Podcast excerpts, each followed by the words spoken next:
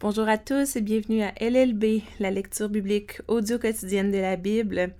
C'est Maxime Leblanc qui est avec vous du ministère Cœur d'encre. Je vous parle depuis nos studios sur la côte de Beaupré. Euh, après la magnifique journée chaude et ensoleillée qu'on a eue hier, euh, on a entrepris la semaine euh, du bon pied et même si c'est un peu plus froid aujourd'hui, eh bien on est content que le printemps s'installe tranquillement.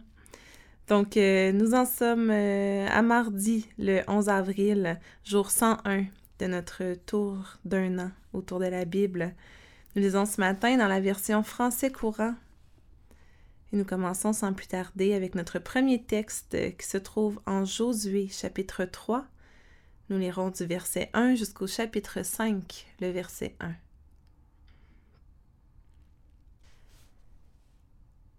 Tôt le lendemain matin, Josué et les Israélites quittèrent Chittim et descendirent au bord du Jourdain. Ils s'installèrent là en attendant le moment de le traverser. Au bout de trois jours, les responsables du peuple parcoururent le camp et donnèrent les instructions suivantes aux Israélites.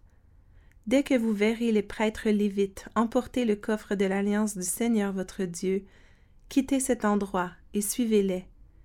De cette façon vous saurez quel chemin prendre car vous n'êtes jamais passé par là auparavant. Cependant, n'allez pas trop près du coffre, tenez-vous-en toujours à une distance d'environ un kilomètre.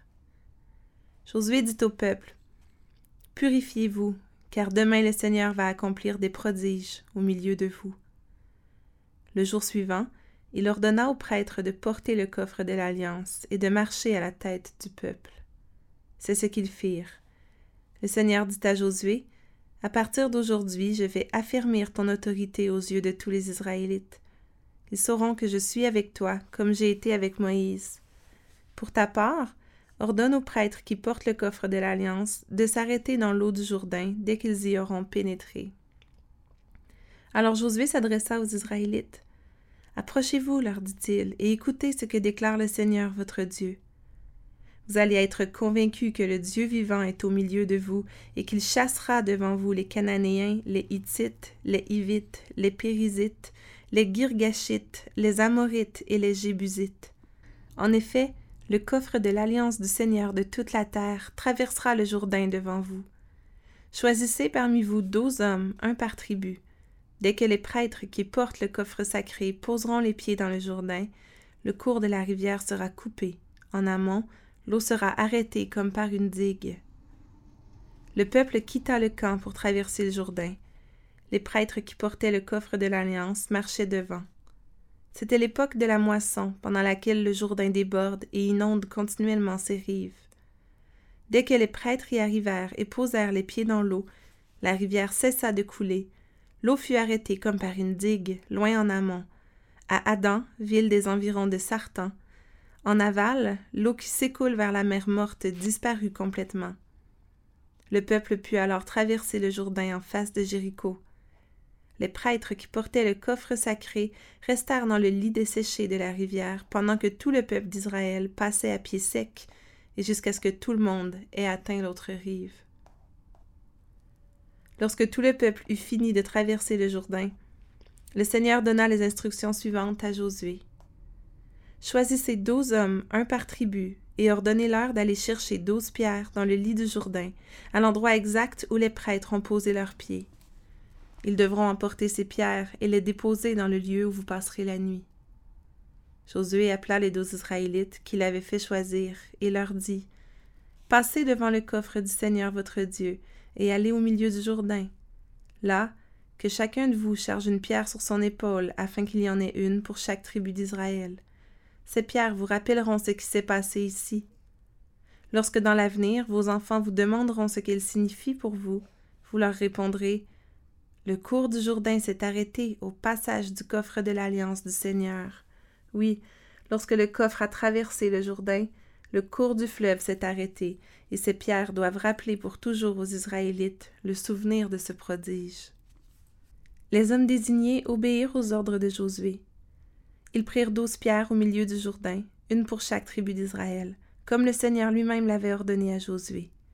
Ils les emportèrent et les déposèrent là où ils passèrent la nuit. Josué fit également dresser douze pierres dans le lit du Jourdain, à l'endroit où les prêtres porteurs du coffre de l'Alliance avaient posé les pieds. Elles s'y trouvent encore aujourd'hui.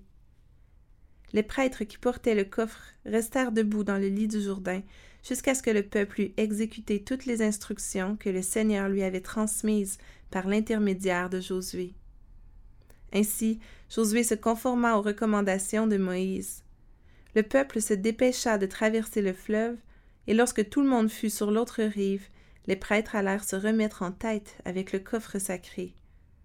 Les hommes en armes des tribus de Ruben et de Gad, ainsi que ceux de la demi-tribu de Manassé, traversèrent à la tête des autres Israélites, comme Moïse le leur avait ordonné. En présence du Seigneur, environ quarante mille soldats prêts à combattre franchirent le Jourdain en direction de la plaine de Jéricho. Ce jour-là, le Seigneur a fermi l'autorité de Josué aux yeux de tous les Israélites, et durant toute sa vie, ils le respectèrent comme ils avaient respecté Moïse. Ensuite, le Seigneur dit à Josué Ordonne aux prêtres qui portent le coffre contenant le document de l'Alliance de sortir du Jourdain. Josué leur en donna l'ordre. Les prêtres obéirent, et dès qu'ils eurent posé les pieds sur le bord, la rivière se remit à couler et à inonder ses rives comme auparavant.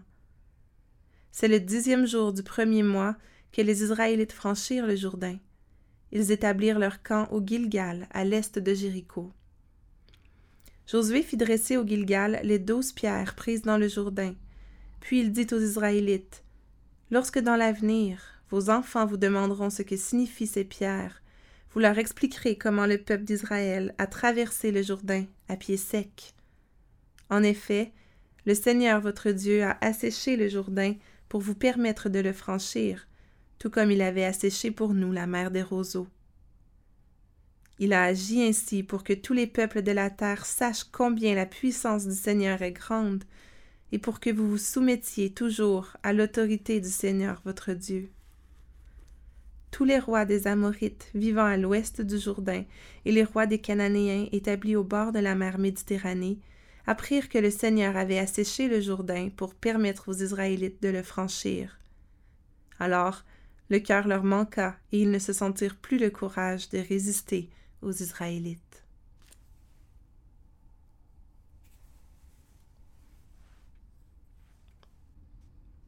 Enchaînons avec la lecture du psaume 80. Du répertoire du chef de chorale, accompagnement sur guitare, psaume commémoratif appartenant au recueil d'Azaph. Ô berger d'Israël, écoute, toi qui guides ton peuple comme un troupeau, toi qui as ton trône au-dessus des chérubins, manifeste-toi. Sous le regard de tes tribus, Éphraïm, Benjamin et Manassé, déploie ta puissance et viens nous sauver. Dieu, rétablis-nous, fais-nous bon accueil et nous serons sauvés. Seigneur Dieu de l'univers, jusqu'à quand seras-tu fumant de colère en réponse à la prière de ton peuple? Tu nourris les tiens de chagrin, tu les enivres de larmes à pleine mesure. Tu fais de nous l'enjeu des querelles de nos voisins, à plaisir nos ennemis nous tournent en ridicule. Dieu de l'univers, rétablis-nous, fais-nous bon accueil et nous serons sauvés. Tu as déplanté d'Égypte une vigne, tu as chassé des peuples pour la replanter, tu as fait place nette devant elle. Alors elle poussa des racines, occupa tout le pays, elle couvrit les montagnes de son ombre, ses rameaux grimpèrent sur les plus grands cèdres, elle étendit ses sarments jusqu'à la mer et ses pousses jusqu'au fleuve. Pourquoi as-tu défoncé sa clôture? Tu laisses ainsi les passants la piller, le sanglier des forêts la ravage, les animaux sauvages viennent y brouter. Reviens, Dieu de l'univers, du haut du ciel, regarde, vois ce qui arrive, et interviens pour cette vigne. Protège ce que tu as toi-même planté, ce fils que tu as fait grandir. Que ceux qui l'ont brûlé et rasé disparaissent devant tes menaces. Que ta main reste posée sur le roi qui siège à ta droite, sur cet homme que tu as fait grandir. Alors nous ne nous écarterons plus de toi, tu nous rendras la vie, et c'est toi que nous adorerons. Seigneur, Dieu de l'univers, rétablis-nous, fais-nous bon accueil, et nous serons sauvés.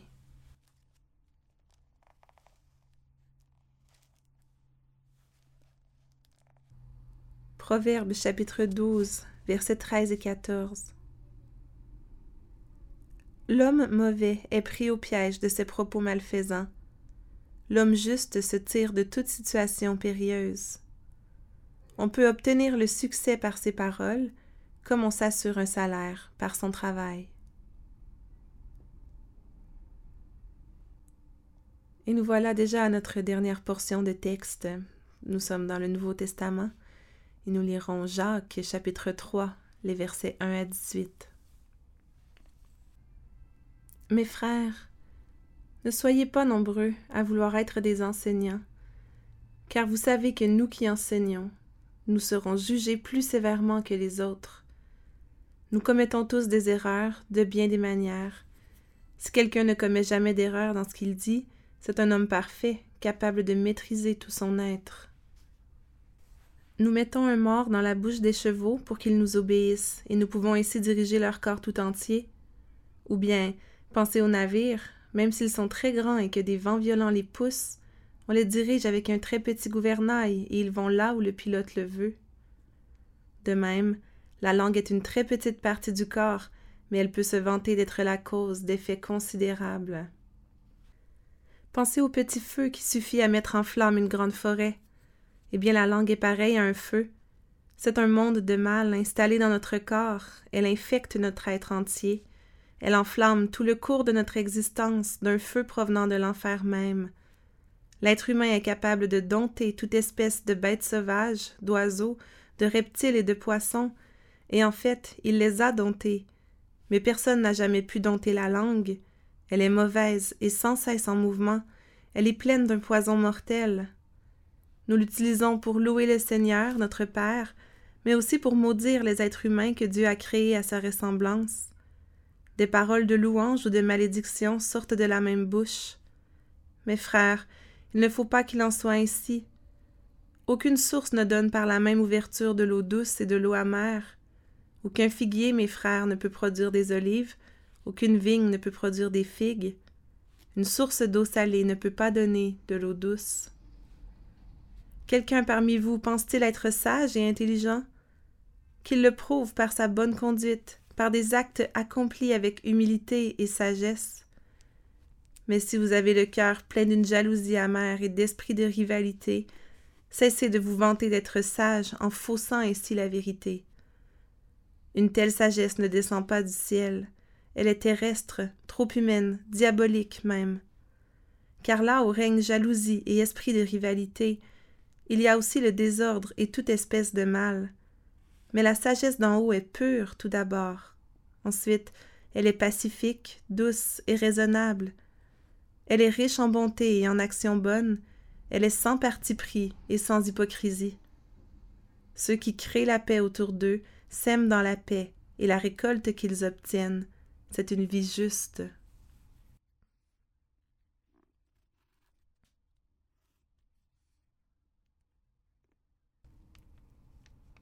Prions.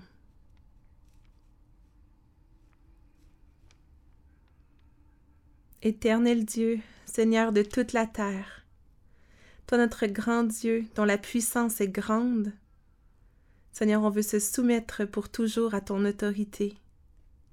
Toi, Seigneur, qui as arrêté le cours du Jourdain pour laisser passer le coffre de l'Alliance. Toi, Seigneur, qui accomplis des prodiges et des miracles. Tu es notre berger. Père éternel, fais-nous bon accueil ce matin.